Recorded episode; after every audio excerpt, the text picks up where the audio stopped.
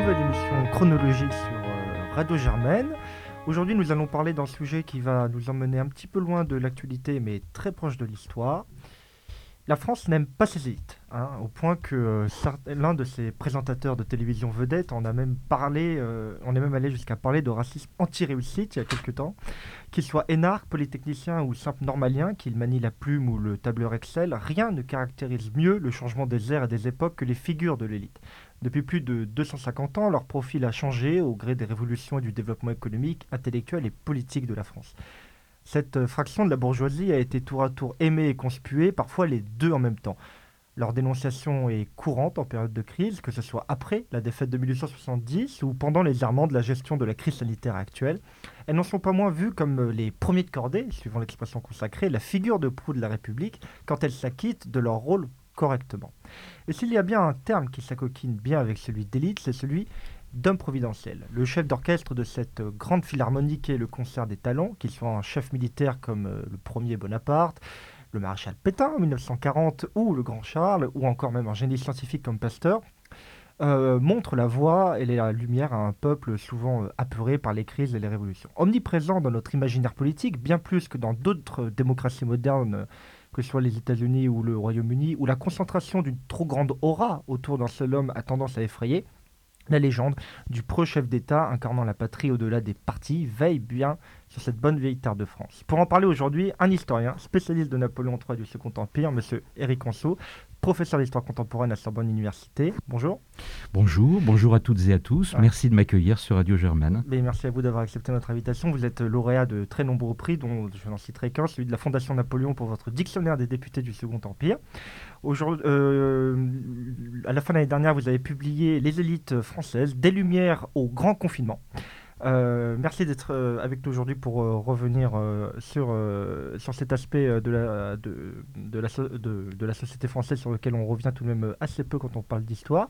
Je vais à présent laisser la parole à mon camarade Edgar. Oui, bonjour Monsieur Anso. Bonjour. moi, d'abord, nous avons une première question qui était en fait comment est-ce qu'un spécialiste de Napoléon III comme, comme vous, du Second Empire, peut s'intéresser un sujet aussi vaste que l'histoire des élites, surtout depuis le, depuis le XVIIIe siècle Alors d'abord, je suis connu, identifié en France, à l'international, c'est vrai, sur Napoléon III et le Second Empire, mais la préoccupation des élites et du pouvoir et de l'État est une préoccupation très ancienne chez moi, depuis, depuis une trentaine d'années, dans, dans des articles que j'ai publiés, des livres que j'ai faits.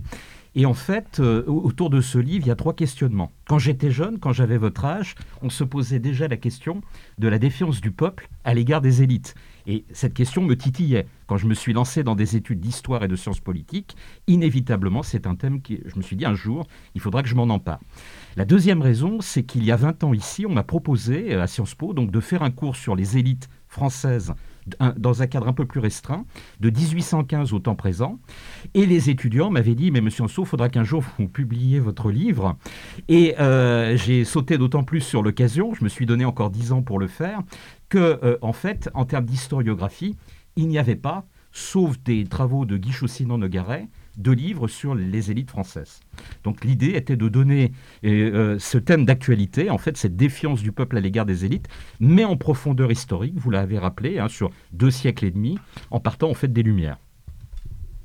si le peuple français est défiant à l'égard de l'élite, à l'égard de qui est-il défiant? Qu'est-ce qui fait qu'on fait partie de l'élite? Alors, euh, qu'est-ce que l'élite? Ça nous amène à cette question, qu'est-ce que l'élite? L'élite, c'est deux choses. Hein. Je suis parti de l'étymologie dans, mon introduction, et encore aujourd'hui, euh, ces deux acceptions du terme qui ont été définies par, euh, par Chrétien de Troyes dès le XIIe siècle puis par Christine de Pisan au XVe siècle, l'élite, c'est à la fois les meilleurs de chaque catégorie de la société, les corps d'Ancien Régime. Donc vous avez les meilleurs des guerriers, vous avez les meilleurs des prêtres, vous avez les meilleurs des artisans, des corporations euh, artisanales au Moyen Âge et à l'époque moderne, mais bien évidemment, les élites, c'est également ceux qui aident le souverain, et le souverain fait partie des élites, à diriger. On pensera par exemple à l'époque de Philippe le Bel, eh bien, aux légistes, euh, qui sont euh, des personnalités qui ont fait du droit, issus de la bourgeoisie, qui n'appartiennent pas à l'aristocratie. Donc c'est assez révolutionnaire pour le roi Philippe le Bel de s'appuyer sur eux. Et on le sait, c'est grâce à eux que s'est construit notre État euh, au Moyen Âge. Donc c'est très important. Vous parliez de la notion d'élite et de l'idée de donner une certaine profondeur historique à la notion d'élite. Donc pour vous, quelles sont les principales transformations élitaires euh, depuis euh, le XVIIIe siècle? Alors pour faire simple, c'est qu'on va changer. La, rupture majeure, c'est bien évidemment la Révolution française, puisque on passe d'une société d'ordre où les deux ordres dominants, que sont d'une part le clergé et la noblesse, sachant que le haut clergé, les prélats, sont issus de la noblesse eux-mêmes. Donc euh, c'est un tout petit corps représentant environ 1,5% de la population, va céder la place en 1789 assez brutalement, mais non sans retour, puisque pendant la Restauration, euh, l'aristocratie reviendra au pouvoir, euh, va céder la place malgré tout à la bourgeoisie. Et de fait, sans faire du Bourdieu de bas étage en 30 secondes, euh, forcé de constater, il a publié un livre là-dessus dans les années 1960 qui s'appelle Les héritiers, que c'est la bourgeoisie issue de la Révolution française qui gouverne très euh, largement encore aujourd'hui la France, même si les phénomènes de démocratisation sont apparus à la fin du 19e siècle. Je mets des guillemets à cela, la méritocratie républicaine, hein, il faudrait la, la discuter bien évidemment au XXe siècle, et que cette démocratisation, on la voit quand on se livre, et je les donne dans mon livre, à une étude panoramique à partir de statistiques, on s'aperçoit quand même que des fils et des filles du peuple accèdent en fait à cette élite. Alors, on reparlera peut-être de ça, politique, administrative et économique. Élite au pluriel, peut-être aussi élite au singulier. Mais du, du, coup, la Révolution française consiste juste en un changement des élites, de la noblesse et du clergé vers la bourgeoisie la défiance du peuple a-t-elle changé à l'égard des élites pendant la Alors, ce qui est très intéressant, c'est que pour qu'il y ait changement, il faut qu'il y ait appui du peuple. Et en 1789, pour procéder à ce changement, bien évidemment, le peuple est là. C'est le peuple qui fait la révolution, qui fait la révolution à Paris, hein, bien évidemment. Et euh, on va retrouver ces phénomènes révolutionnaires euh, de façon assez récurrente en France, en 1830, en 1848, en 1870. Et une fraction que j'ai appelée dans mon livre la contre-élite s'appuie sur le peuple pour euh, arriver au pouvoir. Donc le peuple, dans un premier temps, soutient ceux qui remplacent l'élite dominante, mais finit euh, assez rapidement aussi par s'en détacher quand elle voit que les promesses ou les espoirs qu'il avait fondés euh, ne se euh, réalisent pas. Donc on va se détacher de l'élite qu'on avait portée au pouvoir pour remplacer la précédente. Justement, vous parlez de cette, de cette défiance. Est-ce que dans, dans, le cadre de vos, recherches et de vos travaux, vous avez pu voir si euh, la défiance euh, des élites était la même dans d'autres pays, euh, chez nos voisins historiquement? Et justement, pour rebondir sur, sur nos voisins, mais aussi d'autres grands modèles étrangers, comme je pense par exemple aux États-Unis, euh, est-ce que euh, vous avez remarqué des différences notables en matière de formation ou de composition euh, de leurs élites? Oui, alors là, il y a deux questions, deux questions très intéressantes et qui mériteraient une réponse très longue. Alors je commence par la première question, la spécificité française. Il y a bien évidemment sur le temps long une spécificité française. En matière de défiance, c'est en France que la défiance est la plus forte. C'est nous qui avons euh, rencontré les phénomènes révolutionnaires euh, les plus poussés, bien évidemment les Anglais ont fait eux aussi des révolutions, mais la dernière c'est la glorieuse révolution de 1688-1689, et depuis ils ont trouvé une forme politique qui leur évite euh, justement ces révolutions. Ce qui n'a pas été notre cas, je rappellerai quand même que depuis 1789 et cet événement matriciel qui a été la Grande Révolution, nous avons quand même connu 17 changements de régime, ce qui à ma connaissance est le record. Et encore aujourd'hui, euh, en 2021, on l'a vu au moment de l'éclatement de la pandémie, quand on questionne, euh, vous avez des grands panels internationaux maintenant comme YouGov, hein, euh, qui fait des, ou Harris Interactive, qui font des sondages à l'échelle internationale, on se rend compte que c'est les Français qui manifestent toujours aujourd'hui la plus grande défiance à l'égard de leurs élites. Mais ce qui change, dans le cadre de la mondialisation, euh, on compare euh, peut-être plus les, systèmes, on se rend compte qu'une gouvernance peut-être internationale empêche euh, aux différents gouvernants nationaux de prendre les politiques et ne leur donne plus la marge de manœuvre qu'ils avaient avant. On parlera peut-être également du pouvoir économique, qui, qui est là et qui est plus puissant d'une certaine façon que le pouvoir politique. Eh bien, on se rend compte que le phénomène des populismes monte en flèche et que bah, des peuples qui jusque-là ne manifestaient pas une défiance vis-à-vis de leurs élites, les Britanniques, les Américains, on l'a vu avec le Trumpisme bien évidemment, mais euh, les peuples d'Europe centrale euh, manifestent également une très très grande défiance à l'égard de, leurs dirigeants. Hein, le phénomène populiste est de ce point de vue un, cas d'école, me semble-t-il. Euh, cette question de, de, lutter contre l'élite, en, en, fait, ben, je prends le cas de Trump, c'est-à-dire qu'on a remplacé l'élite démocrate par, l'élite républicaine. Donc en fait, on, se contente, faut, que tout change pour que rien ne change quelque part euh, Oui, alors c'est une élite quand même. Le Trumpisme, c'est euh, une partie de l'aile républicaine assez particulière. C'est-à-dire qu'il y a toujours eu ces phénomènes d'alternance depuis le début de la démocratie américaine entre républicains et, démocrates. Mais euh, Trump, à la base, je rappelle qu'il était démocrate, que finalement il a été porté à la présidentielle par le Parti républicain et qu'on a vu qu'au sein même du Parti républicain, tant qu'il était au plus haut des sondages, eh bien on le soutenait, mais qu'après il y a eu de très forte turbulence. L'invasion du Capitole euh, après euh, sa défaite, sa récente défaite, euh, a fait que un grand nombre de, de, membres du, des sommets du Parti républicain l'ont lâché. Et Trump, justement, la particularité, c'est que on a d'autres cas en France. Il appartient à l'élite puissance 10, mhm. l'élite économique, hein, c'est l'incarnation du capitalisme américain, et en même temps, il a un discours très anti-élitaire, donc c'est une incarnation, pour moi, du populisme. Justement, pour rebondir sur le, sur le populisme et pour revenir à votre, livre sur euh, Napoléon III, est-ce que Napoléon III, c'est pour, euh, pour parler en des termes qui, qui ferait euh, bondir euh, hors de lui l'historien que vous êtes. Est-ce que Napoléon III, on pourrait le considérer aujourd'hui comme un, pour avoir une lecture populiste? Oui, alors ce que vous dites là est très intéressant. Ça me fait penser, alors que je n'ai pas répondu à la deuxième partie de votre question, tant la première était, était, était importante. On y reviendra peut-être tout à l'heure. Oui, alors le mot populisme existe déjà à l'époque de Napoléon III. Pour resituer pour votre auditoire, euh, Napoléon III est président d'abord de la République, le premier de notre histoire. Il est élu en décembre 1848. Et puis, après un coup d'État qu'il réalise en décembre 1851. Un an plus tard, il devient euh, le deuxième empereur des Français, donc Napoléon III, et il reste au pouvoir pendant 18 ans, jusqu'à sa chute, la bataille de Sedan, en 1870. Alors le mot populisme existe déjà à l'époque, il est utilisé aux États-Unis, il est utilisé également dans l'autre grand pays émergent comme Tocqueville d'une part, mais le jeune Louis-Napoléon Bonaparte, le futur Napoléon III de l'autre, l'ont annoncé, c'est-à-dire la Russie. Il y a des populistes russes à l'époque.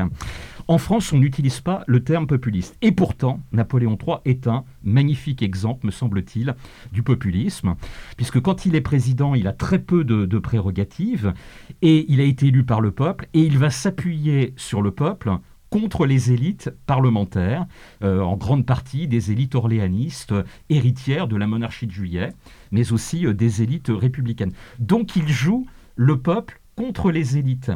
Et son coup d'État eh bien, euh, va s'appuyer sur le peuple. Il va organiser, alors il est très encadré ce plébiscite, mais un plébiscite au lendemain du coup d'État qui va avaliser en quelque sorte son acte. Donc là, on a un, cas d'école, je dirais. Quand il devient empereur, les choses sont plus délicates parce que là, euh, il a une marge de manœuvre supplémentaire. Il va devoir s'appuyer sur l'élite traditionnelle et il va, je dirais, affadir quelque peu son discours populiste hein, pour revenir dans un canal euh, plus classique.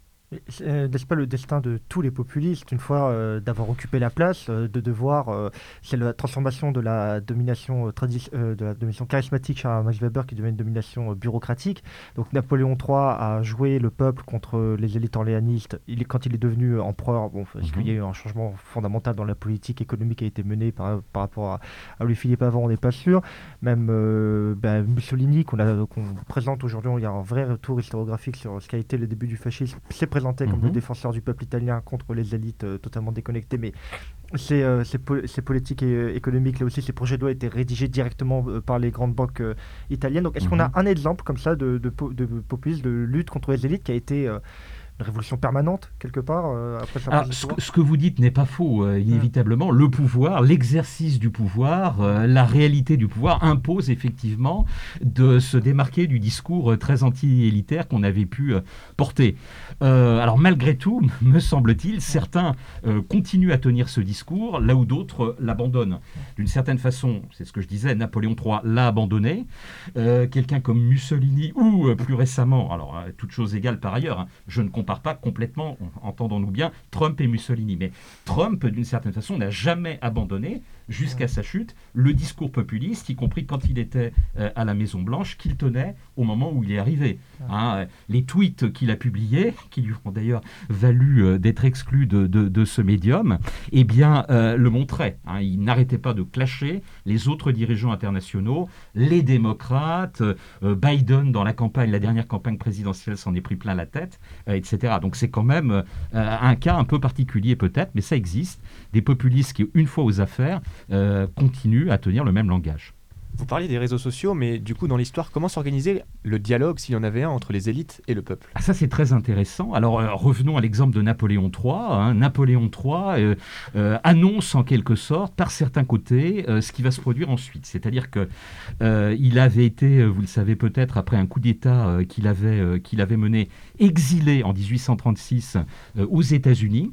Et aux États-Unis, il a vu les campagnes présidentielles, qui avaient une grande modernité, puisqu'elles étaient déjà depuis très peu de temps d'ailleurs, euh, au suffrage universel masculin, en fait, depuis Andrew Jackson en, 1832. Et il a vu les grands meetings, et il s'est adapté en fait à cela. La campagne présidentielle de décembre 1848 est une campagne d'une modernité inouïe, de grands meetings électoraux, l'argent qui coule à flot avec des affiches, les promesses euh, électorales qui sont faites euh, par les candidats. Donc tout ça est très moderne. Et une fois élu, il va encore, euh, je dirais, faire preuve de modernité. Il va aller au contact du peuple. Il faut savoir qu'il a visité plus de la moitié des départements français pendant sa présidence. Il faut dire qu'il avait du temps, parce que comme la Constitution lui donnait très peu de prérogatives, qu'il était marginalisé par le gouvernement et par l'Assemblée, il en profitait pour aller en province, faire des tournées, prendre des bains de foule, prononcer des discours, où il attaquait justement euh, l'Assemblée et le gouvernement qui n'était pas euh, bonapartiste. Donc, euh, vous voyez, il y a une forme de modernité ici, et c'est comme ça qu'il prenait, il le disait lui-même, l'expression est de lui, le pouls de la population. Euh, on parle beaucoup là du pouls de la, population, de la façon dont les élites peuvent s'adresser au, peuple. Ça nous ramène forcément sur la question de la, formation des élites, de la constitution de leur mentalité et de leur... Euh, bon, ça, c'est vraiment d'actualité avec la, suppression de l'ENA qui sera remplacée par l'ISP. Euh, pour vous, comment est-ce qu'on est vraiment à un moment de rupture charnière dans la formation des élites? Est-ce que c'est vraiment un tournant euh, que cette suppression de l'ENA et de un changement de modalité radical ou pas vraiment Alors je ne crois pas. La question qui m'a été posée tout à l'heure et sur laquelle la vôtre embraye, en fait, euh, rejoignent la spécificité ou la non-spécificité de la formation des élites françaises. Alors, il y a indéniablement, quand on se livre à une comparaison internationale, une double spécificité française. La première spécificité, c'est que nous sommes dans un pays euh, très intellectuel, pour le meilleur et pour le pire. Euh, pensons aux grands philosophes des, Lumières. Hein. Il y a des textes d'ailleurs des philosophes des Lumières, de certains d'entre eux, qui euh, souhaitaient justement qu'on s'en remette, je pense à un texte de Voltaire, aux, entre guillemets, intellectuels pour s'appuyer et gouverner le pays. Euh, et de fait, c'est ce qui va euh, se produire. Donc, euh, on est monté en France plus que les autres en généralité.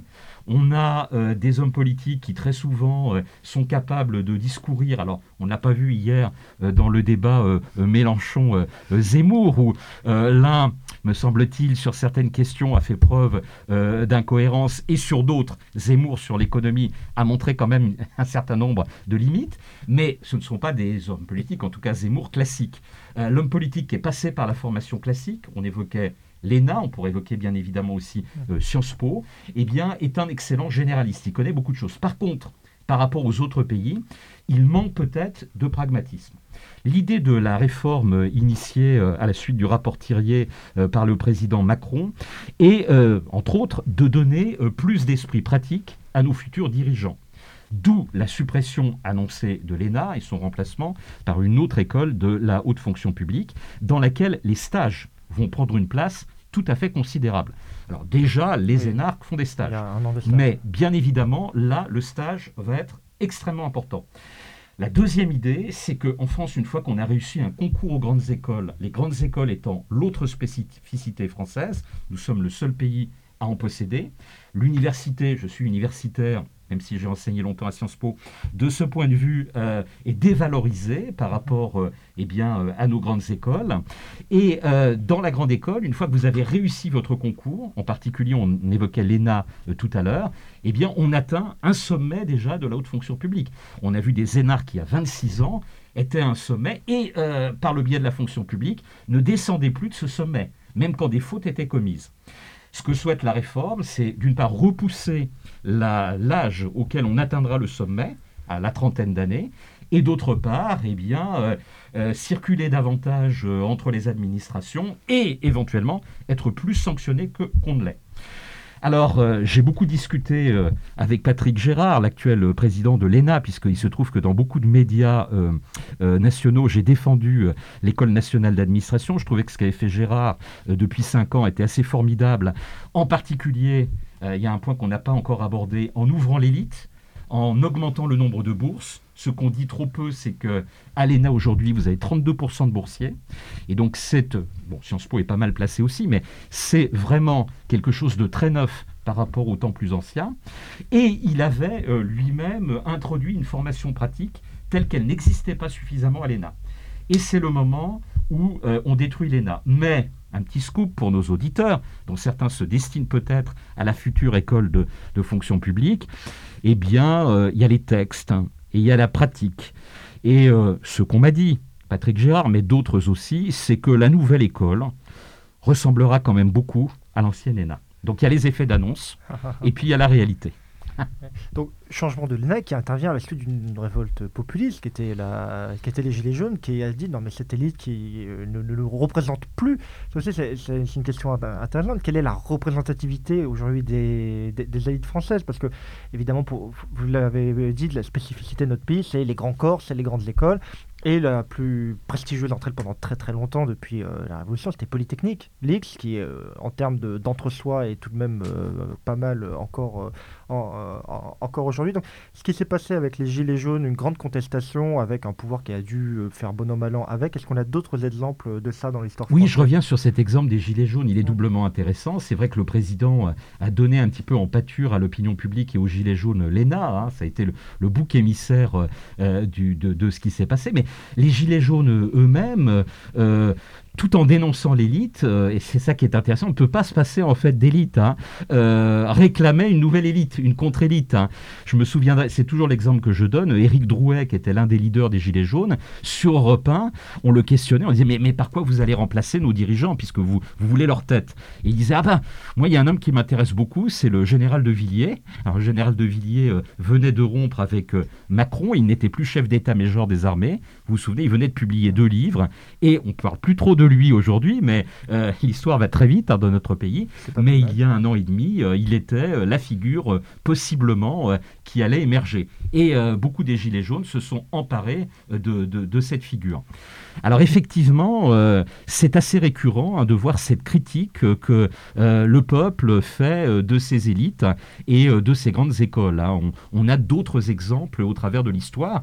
je dirais, ces grandes écoles, elles ont failli, ben, on le voit en 18, vous évoquiez Polytechnique. En 1870, il y avait beaucoup de polytechniciens à l'époque qui étaient dans les sphères gouvernementales de Napoléon III. Elles ont failli euh, en 1940.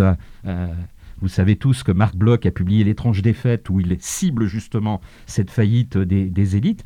Et elles ont failli euh, nous emmener aussi au désastre en 1914 sans un rétablissement absolument miraculeux qui a été la bataille de la Marne. Mais je voudrais rebondir sur un point qui me semble très important. Aujourd'hui, il y a un phénomène euh, qui euh, n'existait peut-être pas avant et qui prend une grande ampleur. J'ai utilisé dans mon titre, et on a utilisé jusqu'à présent dans cette interview toujours le mot d'élite au pluriel, c'est le fait que nous passons des élites à une seule élite.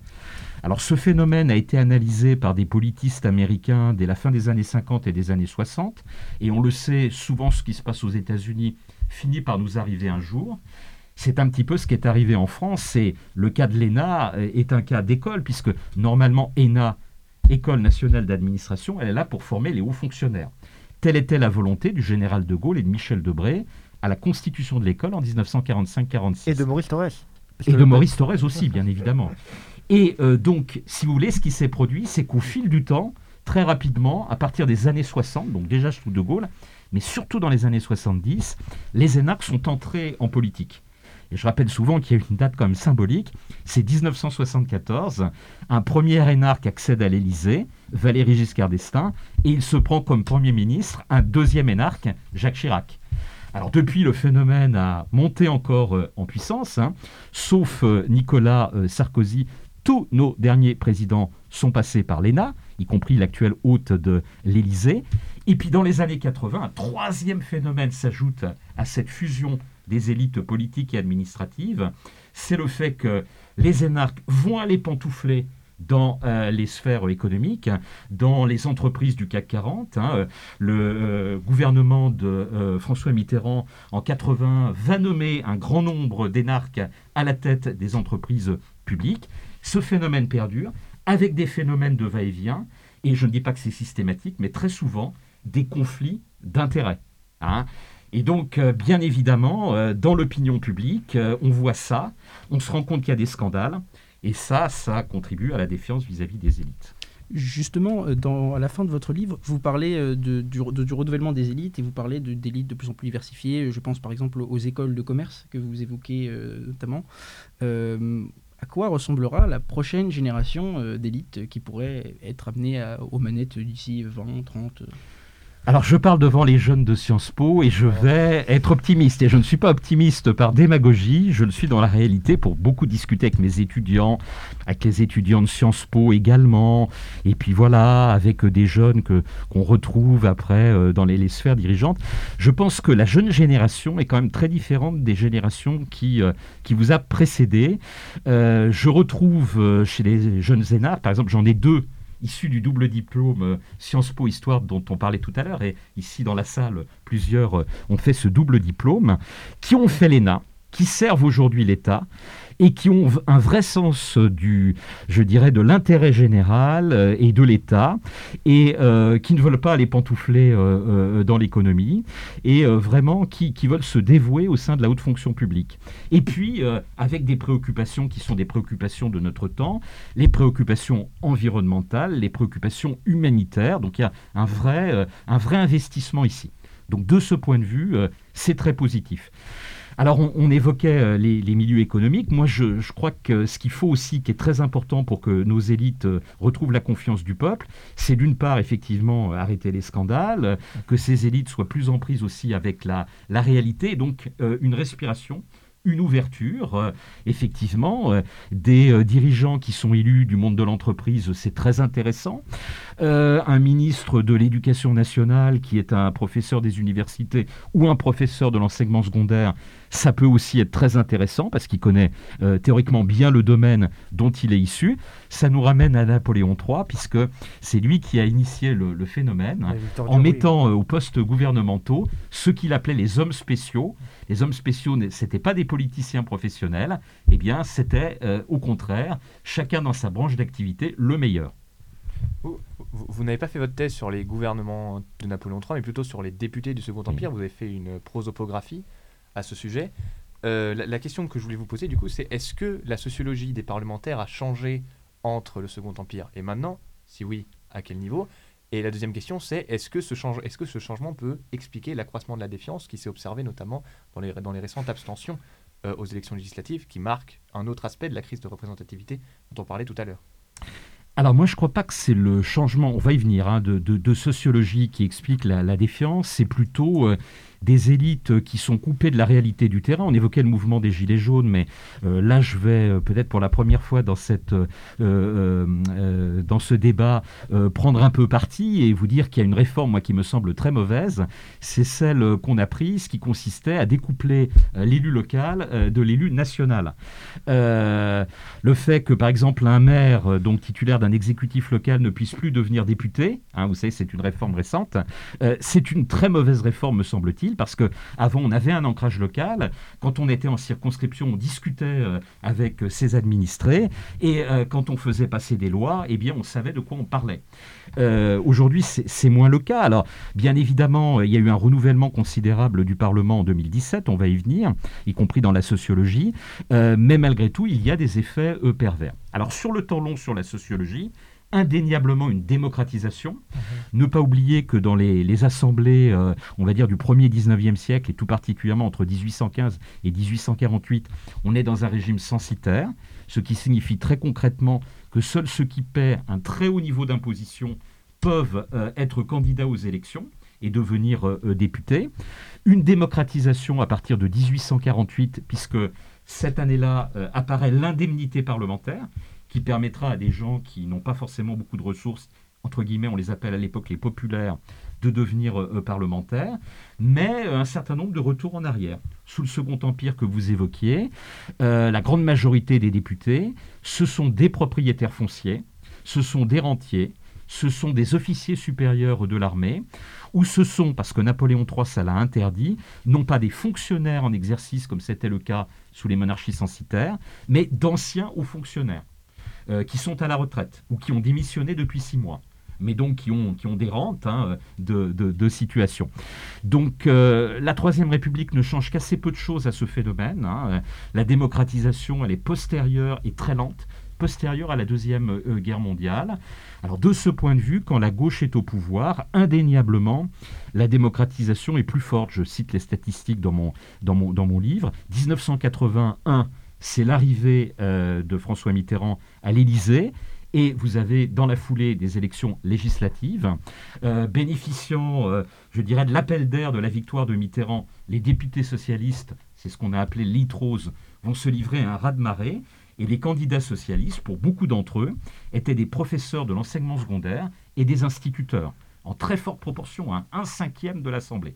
Donc là, vous avez un, renouvellement considérable, une démocratisation.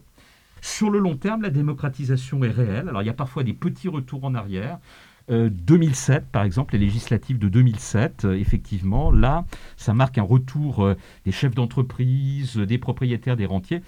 Ça se joue sur quelques pourcents, mais globalement, on assiste quand même à une forme de démocratisation. Et je termine peut-être en citant 2017, alors là, j'y consacre un chapitre. Avec Macron, Macron déjà, c'est alors bien sûr, il est issu de l'élite, mais c'est un jeune président, un président qui annonce euh, qu'il ne sera plus à gauche, à droite, et qui va renouveler, turbuler un petit peu le système. Et euh, ceux qui sont désignés de manière très originale par le mouvement de la République en marche, après une sorte de, je dirais, audience publique devant la direction du parti, eh sont issus très largement de la société civile. Ce ne sont pas des politiques professionnels. Et là, on a un renouvellement quand même du tiers des députés, hein, les tiers des députés qui n'ont jamais fait de politique euh, avant d'accéder à l'Assemblée nationale en 2017.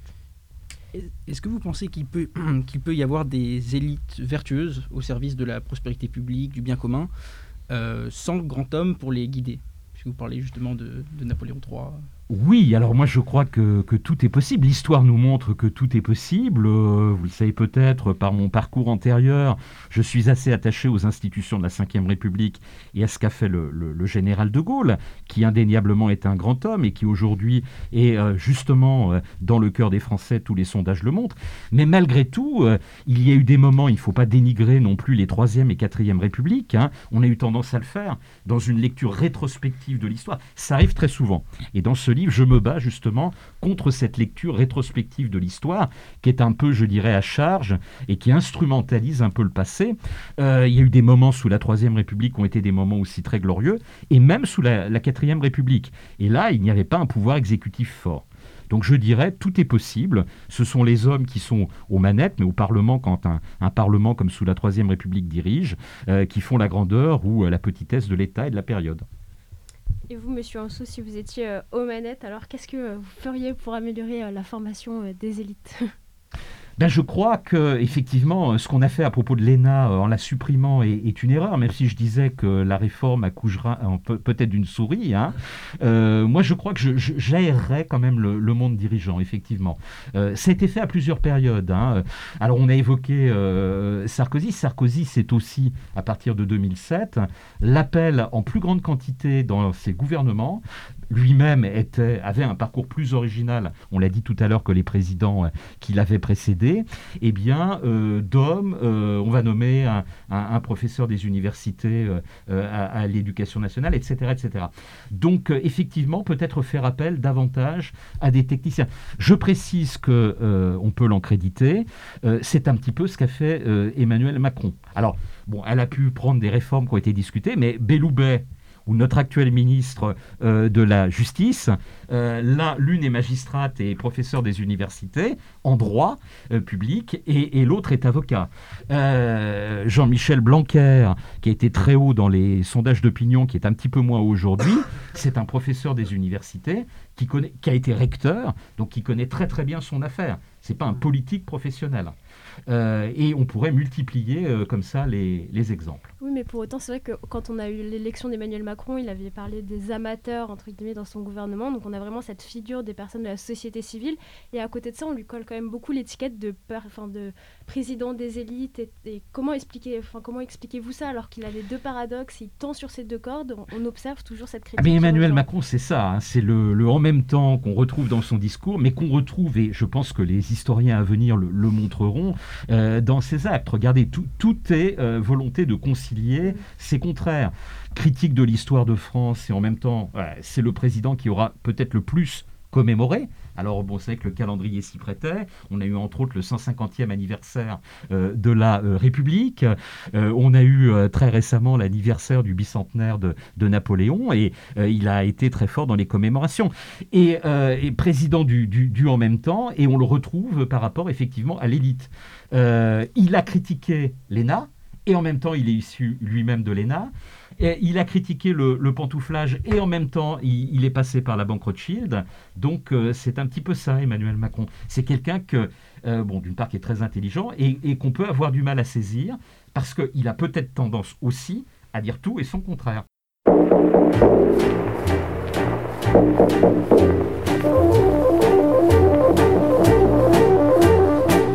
La voix drôle de voix profond et saccadée. La voix qu'on écoutait tout bas, les portes bien fermées.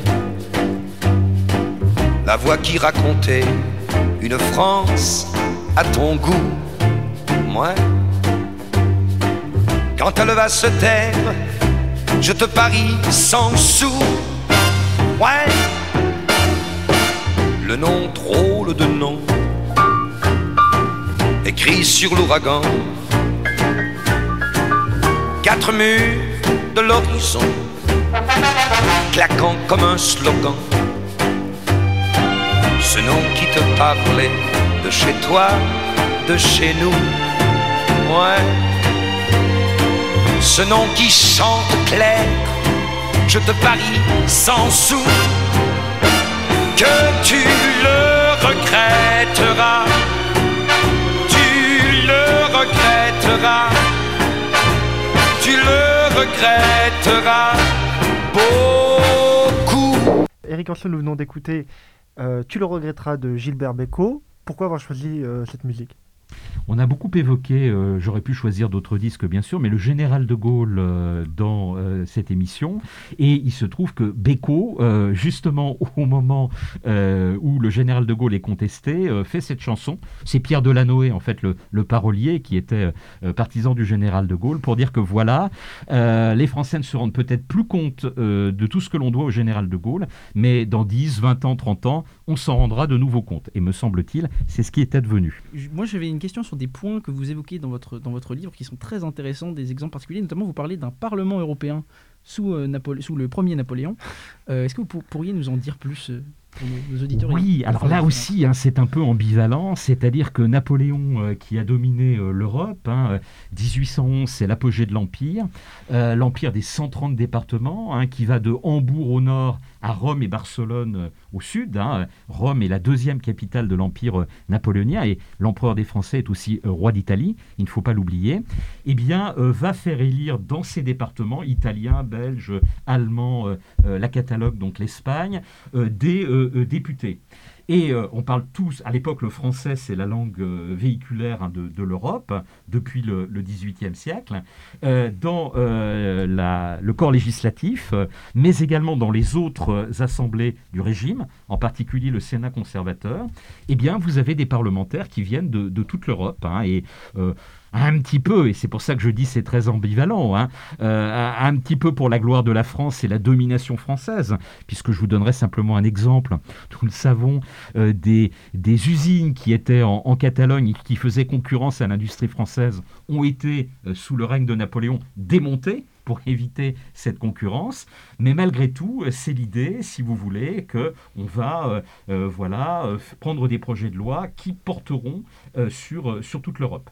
Et c'est un précédent hein, euh, qui inspirera d'une certaine façon ce qui là viendra au XXe et au XXIe siècle. Vous parlez de, donc, euh, cette euh, domination française de l'Europe. Il y a un autre pays au XXe siècle qui a eu cette, cette ambition, c'est l'Allemagne. Et avec ses régimes collaborateurs, notamment le régime de Vichy, qui a euh, administré la France euh, pendant, pendant 4 ans. Euh, cette, on a beaucoup parlé, ben, on a eu un président de la République qui a reçu la francisque des mains du général, enfin du maréchal Pétain, pardon. donc on a eu énormément de procès dans les années 80, 90, 2000 des hauts fonctionnaires de, de Vichy. Aujourd'hui, la, mémoire revient surtout que euh, l'État français euh, a pu faire. Donc, euh, responsabilité de l'État qui a été là aussi reconnue par un président de la République, Jacques Chirac, lors de son mhm. discours du Veldiv. Les élites sous Vichy, qui sont-elles? Que veulent-elles? Et sont-elles tous des vendus à, Berlin? Ou est-ce que le concept de Vichy-sous résistant a, une, a, une, a un poids historique avéré? Oui, alors je consacre un chapitre entier à la période de la Deuxième Guerre mondiale dans mon livre. Je remonte un tout petit peu en amont ce que vous avez dit. Au début, c'est très intéressant parce que vous avez évoqué euh, euh, Hitler, et Hitler a aussi une pensée bien évidemment européenne sur le long terme, une fois que la guerre euh, sera gagnée. Et je vous recommande, il vient de sortir... Europa le livre de Georges Soutou, où il, évoque le projet européen, justement, d'Adolf Hitler en temps de paix. Une fois qu'on aura gagné et que l'Europe sera hitlérienne, euh, sera, euh, sera nazie. C'est très intéressant. Alors, pour revenir au, régime de Vichy, il y a une concurrence des élites, bien évidemment, pendant le, régime de Vichy, à laquelle je me suis attelé. J'y étudie les élites dans l'entourage du maréchal Pétain à Vichy. Mais vous avez également, bien évidemment, une contre-élite qui est en train de se constituer. Alors, dans un premier temps, euh, très réduite à Londres autour du général de Gaulle. Hein. Je rappellerai que les membres de l'ancienne élite, celle de la Troisième République, qui ont rejoint au début le général de Gaulle, elle était ultra minoritaire. On citera euh, Olivier Lapie, euh, le parlementaire socialiste, et on citera René Cassin, l'universitaire de droit. Mais en dehors de ces deux hommes, il n'y a personne. ce qu'on trouve autour du général de Gaulle, c'est bien plutôt les marins de l'île de Saint. Hein. Et c'est après, bien évidemment, eh bien, la victoire appelant les ralliements, que euh, on verra euh, les rangs des gaullistes se grossir. Et puis, et puis ne les oublions pas, euh, les élites collaborationnistes qui, elles, sont à Paris et qui jouent un grand rôle avec l'occupant. Alors, quand même, le, cœur, c'est Vichy, hein, vous l'avez dit. Vichy, c'est extrêmement composite. Je vous renvoie aux travaux de Michel Cointet-Labrousse, qui est la grande spécialiste des élites de Vichy. Elle a consacré sa thèse au Conseil national de Vichy. Et elle montre qu'en fait, on le savait déjà, on le voit par les parlementaires qui ont voté très massivement les pleins pouvoirs euh, au maréchal Pétain le, 10 juillet 1940, eh bien, euh, ce sont des élites issues de la Troisième République, hein, euh, y compris d'ailleurs du Front populaire, donc des socialistes, des radicaux, les communistes beaucoup moins nombreux, c'est vrai, qui se rallient. la droite traditionnelle également, hein, et dans l'entourage du maréchal Pétain, vous avez tout cela. Alors, il n'en demeure pas moins que certains, par conviction, et d'autres par intérêt, parce qu'ils voient un petit peu plus loin, se rendent compte assez vite que peut-être que voilà, c'est pas Hitler euh, et Pétain qui vont gagner la guerre, et euh, ils mènent euh, le double jeu en quelque sorte. le cas, bien évidemment, de François Mitterrand est de ce point de vue intéressant. Cependant, François Mitterrand, je le qualifierais pas à l'époque de membre de l'élite. il est encore assez jeune, il n'a pas encore occupé de responsabilité et son passé a ressurgi une fois qu'il est devenu un homme d'État. Vous savez, le, livre de Pierre Péan euh, euh, dont on a beaucoup parlé. Euh, mais il y a des personnalités plus intéressantes. Je dirais Antoine Pinet. Hein, Antoine Pinet est quelqu'un qui compte déjà beaucoup dans l'entre-deux-guerres, qui siégera au Conseil national de Vichy et qui sera président du Conseil sous la quatrième République. Donc il a réussi euh, euh, à passer au travers de l'épuration et, à, euh, et à perdurer dans trois régimes successifs très différents les uns des autres. Maurice Papon aussi qui a été, on ne faut pas l'oublier, ministre de Valéry Giscard d'Estaing au compte. Et tout à fait, et qui a été préfet de police sous le général de Gaulle aussi. Oui, oui, il passait deux, trois trucs sous son oui, oui, de préfet. Ouais. Exactement. Pour rebondir sur euh, Vichy, vous parlez notamment d'un exemple très intéressant, euh, et justement, on a, on a d'ailleurs une épreuve en première année qui s'appelle institutions politiques, où il faut qu'on on compare en général deux institutions, Mhm. c'est une épreuve assez traditionnelle, et vous parlez notamment de l'école d'Uriage. Ah oui. Euh, et du coup, euh, par rapport à ce qu'on connaissait de l'ENA, est-ce que est-ce qu'il y a une est-ce qu'il y a eu une continuité dans le dans, dans le projet qui a été repris ensuite par le général par le général de Gaulle? Euh, ou est-ce que c'est unique dans l'histoire de France Non, non, ça vient de loin, l'ENA. Vous savez, la première ENA, elle a été créée sous la Deuxième République, hein, en 1848, à l'initiative d'Hippolyte Carnot, ministre de l'Instruction publique, qui est le fils, en fait, du grand Lazare Carnot euh, de, la, de la Révolution, le grand ministre. hein. Euh, supprimé assez vite, et là, il faut le dire, c'est Louis-Napoléon Bonaparte qui, dès 1849, supprime euh, euh, l'ENA, sans doute une erreur qu'il a commise. Euh, le but de cette première ENA et le but qu'on va retrouver euh, lorsqu'elle va être refondée par le général de Gaulle et Michel Debré en 1945, c'est-à-dire la méritocratie, ouvrir davantage aux fils du peuple l'accès à la haute fonction publique, le service de l'État. Alors il y a une différence, c'est les femmes. C'est-à-dire que le 19e siècle est très misogyne et dans la première ENA, il était totalement exclu, bien évidemment, de faire une place aux femmes, là où au contraire, Michel Debré et de Gaulle mettront l'accent sur la place des femmes euh, dans l'ENA. Alors dans les premières promotions, il y en aura encore assez peu et puis progressivement, le chiffre va s'accroître. Jean Zay, sous le Front populaire, a un magnifique projet de reformation de l'ENA. Euh, il se trouve qu'il ne pourra pas le faire aboutir. Et vous avez raison, l'école des cadres euh, d'Uriage, donc euh, dans l'Isère, hein, euh, d'une certaine façon, c'est l'idée de former une haute fonction publique, inspirée un petit peu des, modèles de la première ENA de 48 et du projet de Jean Zay, mais encore plus poussé. Et d'une certaine façon, Debré, euh, qui a été euh, au fonctionnaire euh, sous le régime de Vichy, euh, après l'avoir été sous la Troisième République, mais qui menait le double jeu, qui travaille aussi bien sûr avec la, résistance, euh, s'est inspiré d'une certaine façon de cette fameuse école des, cadres d'Uriage. Euh, certains grands noms sont passés par l'école des cadres d'Uriage. Je ne donnerai qu'un exemple. Hubert Beuve-Méry, le fondateur du Monde au lendemain de la euh, Deuxième Guerre mondiale, a fait partie des enseignants de, des cadres d'Uriage. À, mes yeux, on, a beaucoup parlé pendant cette émission de la défiance du peuple à l'égard des élites, mais pour moi, le régime de Vichy est un cas assez symptomatique de la concurrence intra-élite. Là, c'était une concurrence assez idéologique entre euh, collaborationnistes et résistants. Mais cette, concurrence peut prendre une forme plus politique pour euh, l'exercice et l'accès au pouvoir. Je pense notamment aux luttes qui- qu'il y avait dans les régions françaises entre les élites nobiliaires locales et les commissaires du gouvernement, qui était une autre forme de concurrence intra-élite. Est-ce que cette concurrence est encore très forte aujourd'hui? Est-ce qu'on la retrouve Est-ce que- est-ce qu'elle s'est déplacée ou est-ce qu'elle s'est un peu étiolée? Ah ben, elle existe toujours et elle a toujours existé. Alors, il y a un point que j'ai pas évoqué avec Vichy. euh, je rebondis sur euh, votre remarque parce qu'il est très intéressant. Il mérite, je crois, d'être souligné. À Vichy même, j'ai évoqué les différentes étiquettes politiques et les parcours des personnes qui euh, accédaient aux fonctions. Il y a un autre aspect qui est très très intéressant dans l'entourage du général de Gaulle. Vous avez deux pôles majeurs élitaires qui se concurrencent. Un pôle que je qualifierais de très traditionnaliste. hein, euh, Ce sont des gens euh, catholiques tournés vers le passé. D'une certaine façon, la France c'est la, la terre, hein, formule du général de Gaulle. Et puis vous avez un pôle mais ultra moderne, les technocrates, hein, les technocrates qui apparaissent déjà sous le Front populaire. Eh bien, euh, dans l'entourage du général de Gaulle, euh, du, maréchal Pétain, sont très nombreux. Et de ce point de vue, le général de Gaulle reprendra un petit peu euh, ce qui avait été fait sous le régime de Vichy.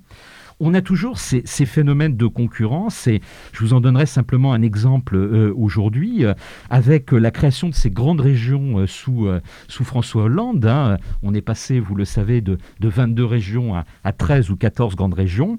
Eh bien, se sont constituées des formes de baronnies, hein, des grands-duchés, on a, on a pu dire.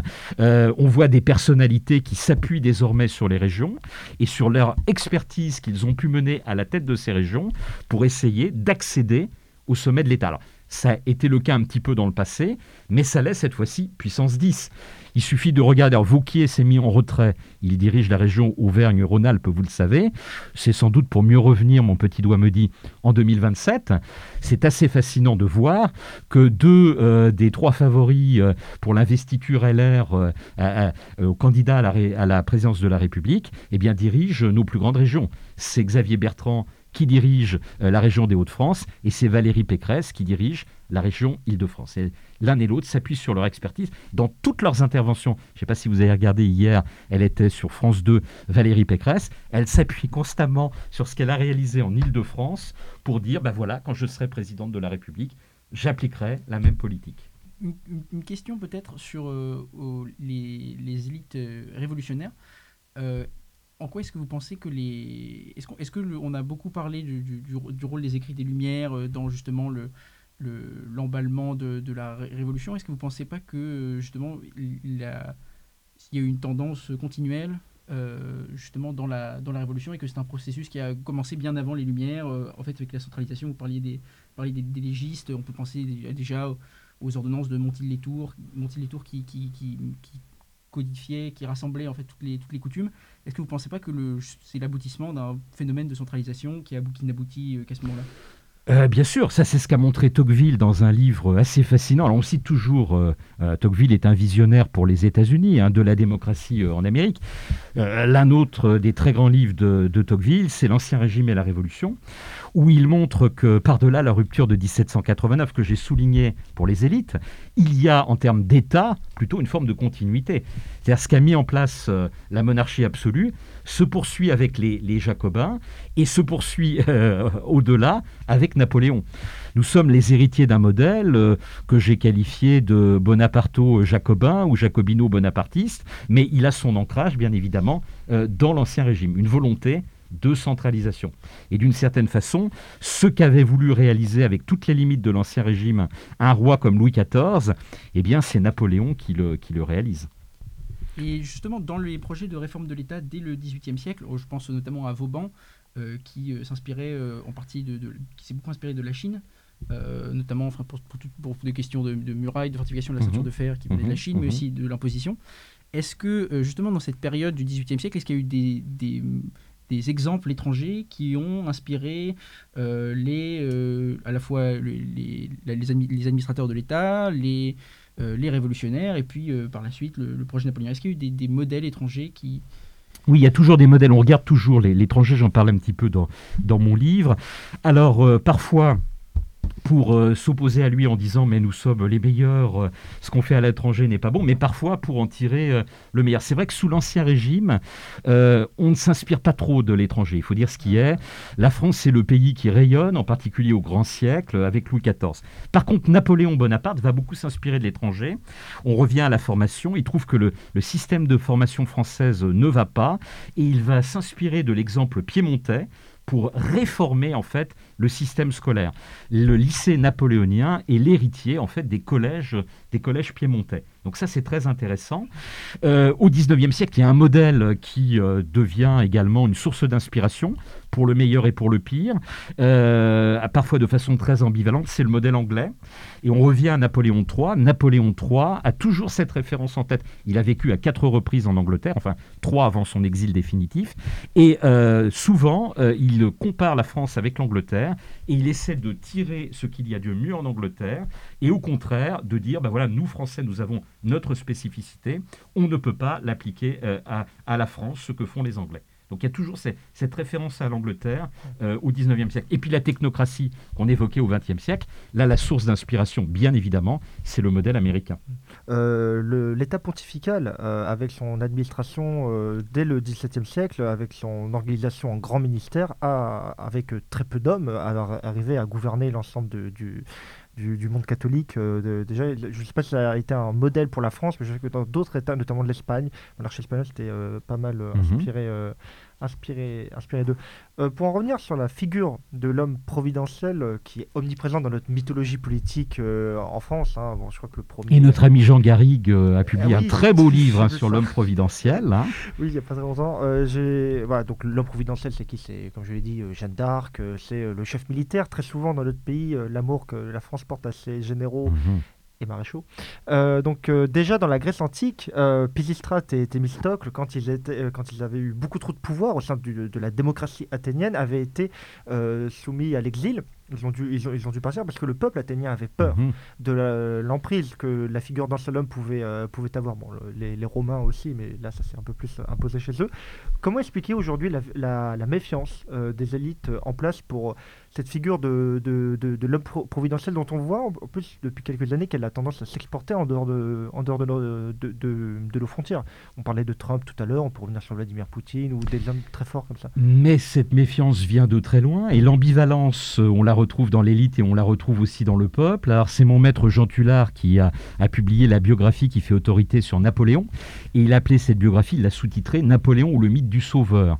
Et la thèse qu'il défend, qui depuis a été euh, confirmée par tous les historiens, c'est qu'en fait euh, Napoléon Bonaparte n'aurait jamais pu arriver au pouvoir au moment du coup d'État de Brumaire euh, en 8, novembre 1799, si derrière l'élite politique, mais aussi l'élite économique, les banquiers, ne l'avaient aidé à prendre le pouvoir. On avait besoin de lui pour clore la révolution. Il y avait des difficultés sous le directoire. Et comment est-ce qu'il perd le pouvoir? C'est quand l'élite, cette même élite, juge eh bien, que euh, Napoléon Bonaparte, euh, quand on met dans la balance le positif et le négatif, apporte plus de négatifs et va emmener par le biais de guerres perpétuelles le pays sans doute à la catastrophe. Il y a un lâchage euh, en fait du souverain par les élites. Et le phénomène est récurrent. Et je dirais le peuple, c'est exactement euh, pareil. Prenons l'exemple du, général de Gaulle. Alors, le général de Gaulle a été porté au pouvoir euh, en grande partie par une vague populaire. C'est euh, mon ami Jérôme Sainte-Marie qui, pour un numéro de notre revue politique et parlementaire, a exhumé les sondages des années 50 qui montraient que le peuple français, alors qu'il était retiré, c'était la traversée du désert, souhaitait que le général de Gaulle revienne aux affaires. hein. Dès qu'il était testé par les sondeurs, dès qu'on le mettait dans un panel de personnalités politiques, eh bien, il faisait 15-20%, hein, donc c'est considérable pour quelqu'un qui n'est plus en activité. Euh, et puis, euh, finalement, usure du pouvoir, mai 68, et lâchage au moment, au moment du référendum de 69. Donc c'est un phénomène qu'on retrouve assez constamment. Euh, les Français euh, ont soif de cet homme providentiel, de cette verticalité, et à un moment donné, parfois très rapidement, ils finissent par s'enlacer. Euh, c'est toujours très ambigu la fin de, du pouvoir gaulien parce que évidemment il y a mai 68, mais il y a avril et il y a juin 68 où la, la, la, la chambre a jamais été aussi bleue et où il y a un raz de marée gaulliste. Bien sûr.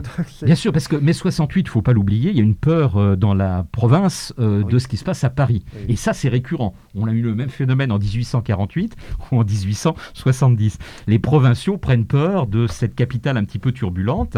Alors, il y a eu la grande manifestation de soutien au général de Gaulle sur les Euh, où on a fait venir des quarts entiers de province pour venir manifester le soutien. Tout ça a été très orchestré par le grand parti gaulliste de l'époque, mais surtout, vous l'avez raison, dans les législatives qui suivent, euh, immédiatement après, c'est un raz-de-marée, comme jamais d'ailleurs pendant toute la période du gaullisme au pouvoir depuis 58, une majorité très confortable, effectivement, euh, parce qu'il y a une forme de, une volonté de réassurance de la population française. C'est là qu'on touche quelque part le- les points communs, peut-être entre le gaullisme et le bonapartisme césarien de Napoléon C'est que ça vient des campagnes. Euh, Karl Marx euh, l'a très bien vu dans le 18 Brumaire de, Louis-Napoléon Bonaparte, c'est le soutien de- des, paysans, des agriculteurs français euh, de la campagne qui a permis à, Napoléon III notamment bah, de réussir son coup d'État. De- où il y a eu à peu près 400 morts et de faire avaliser par 7 millions de voix son, son, son- le, le- rétablissement de l'Empire. Et euh, ce sont ces mêmes euh, couches de la population très conservatrice française qui ont aidé, euh, enfin qui ont voté De Gaulle en, en 1900 en- en- en 1968. Donc est-ce que ce mythe de l'homme providentiel en France est réactionnaire ou conservateur par essence? Je ne sais pas, je ne sais pas. Ce qui est vrai, vous avez raison, c'est qu'il y a un ancrage dans les profondeurs, les tréfonds du pays qui est très très net, aussi bien pour le bonapartisme que le, gaullisme. Je vous renvoie aux travaux de, de mon excellent collègue Michel Boivin, qui a travaillé sur le gaullisme en fait en Normandie, sous la quatrième et au début de la cinquième République. Et il se livre à une sociologie de terrain parce qu'il a été voir ce qu'on ne fait jamais euh, dans les archives départementales, le vote des communes. Et donc euh, il a regardé les communes les plus rurales. Il s'est rendu compte effectivement c'est exactement ce que vous soulignez, qu'en fait, le soutien au général de Gaulle dans cette période-là, eh bien, c'est les masses de la, la, population, un électorat en fait très très populaire hein, euh, qui, qui, va soutenir. Alors, est-ce que ça, c'est conservateur et c'est réactionnaire? Je ne sais pas. Il y a, deux polarités indéniablement dans le bonapartisme et dans, dans le gaullisme. Ça, c'est Francis Choisel qui les a comparés et qui l'a montré.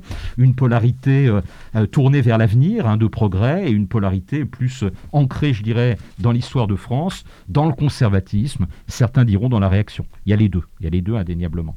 On a parlé du coup de la figure de l'homme providentiel et de l'ambiguïté du peuple vis-à-vis de la figure de l'homme providentiel. Est-ce que vous pensez que quand un homme providentiel se présente, entre guillemets, il a vraiment la conscience et le sentiment d'agir comme tel, ou est-ce qu'il est plutôt euh, appelé par les circonstances euh Ah, ça c'est une question très difficile. Je crois qu'il y a un petit peu, un petit peu des deux. Alors, euh, euh, l'homme providentiel, hein, celui qui, qui, se présente comme tel, déjà il a un ego surdimensionné, hein, parce que pour, se présenter, bon, tous nos hommes et femmes politiques ont, besoin pour réussir effectivement d'avoir une forme d'ego. Alors là, c'est puissance 10, hein, mais il y a aussi effectivement, je crois, une, une volonté de dépassement de soi. Alors là, je renvoie, si vous êtes intéressé par cette question. C'est un livre que j'ai trouvé absolument fascinant, à, au travail qu'a qu publié mon ami Patrice Guénifet, mmh. où il a comparé euh, Napoléon et De Gaulle, et où justement euh, il s'est posé cette question du surmoi qui va permettre de devenir euh, l'homme providentiel. Alors très prochainement, avec Pierre Bandin, on va faire un petit peu la même chose, mais nous, Napoléon, Napoléon III. Mmh. Voilà. Mais euh, non, non c'est une question intéressante, mais très difficile à répondre. Et, par rapport justement aux nouvelles élites, est-ce que vous croyez qu'un jour, en fait, les, la, le besoin d'élite en France s'effacera au profit de nouvelles élites euh, mondiales, euh, européennes et qui auront un contrôle euh, plus grand sur, sur, alors, alors, ça, c'est une très grande virtualité. Hein. Vous savez que au combat, à l'affrontement, au clivage gauche-droite qui longtemps a structuré notre vie politique, il y en a un autre. Alors, je, je ne dirais pas qui, qui remplace complètement celui-là. Hein. On voit que la, la, différence entre la gauche et la droite reste pertinente, mais se superpose à lui et prend une importance encore plus grande. C'est l'ancrage, enfin l'opposition entre ceux qui sont ancrés et puis ceux qui sont partisans d'une mondialisation. Et effectivement, dans les grandes virtualités possibles, euh, une gouvernance mondiale, on est déjà en partie, bien évidemment, là-dedans, euh, le forum de Davos, nos grandes institutions internationales, euh, le Bilderberg, etc., etc., ou bien euh, les États-nations qui, reprennent la main. à la faveur de la crise de 2008, on a vu que les États-nations avaient une forme de, de pertinence. Hein. le peuple français est très, très divisé entre ces deux options. Nos élites un peu moins. C'est vrai que nos élites ont tendance à pencher davantage vers l'option euh, d'une gouvernance mondiale. On verra, on verra ce, qui, ce qu'il adviendra et la place que prendra l'Europe justement là-dedans. Parce qu'il y a aussi cette Europe qui a un rôle à jouer une Europe peut-être reconfigurée. J'ai été très intéressé par les très récentes déclarations de Michel Barnier, qui était au, cœur quand même du système de l'Union européenne, et qui, depuis qu'il est candidat à la présidentielle, enfin à l'investiture pour devenir candidat à la présidentielle, a mis un petit peu d'eau dans son vin. Il reste très européen, et en même temps, il dit qu'il faut réformer considérablement euh, les institutions de l'Union européenne pour qu'elles perdurent. Merci beaucoup, Eric Anso, euh, pour cette discussion passionnante euh, autour de vos sujets de prédilection. Quant à nous, on se retrouve euh, pour une prochaine émission sur les ondes de Radio Germaine. Merci beaucoup.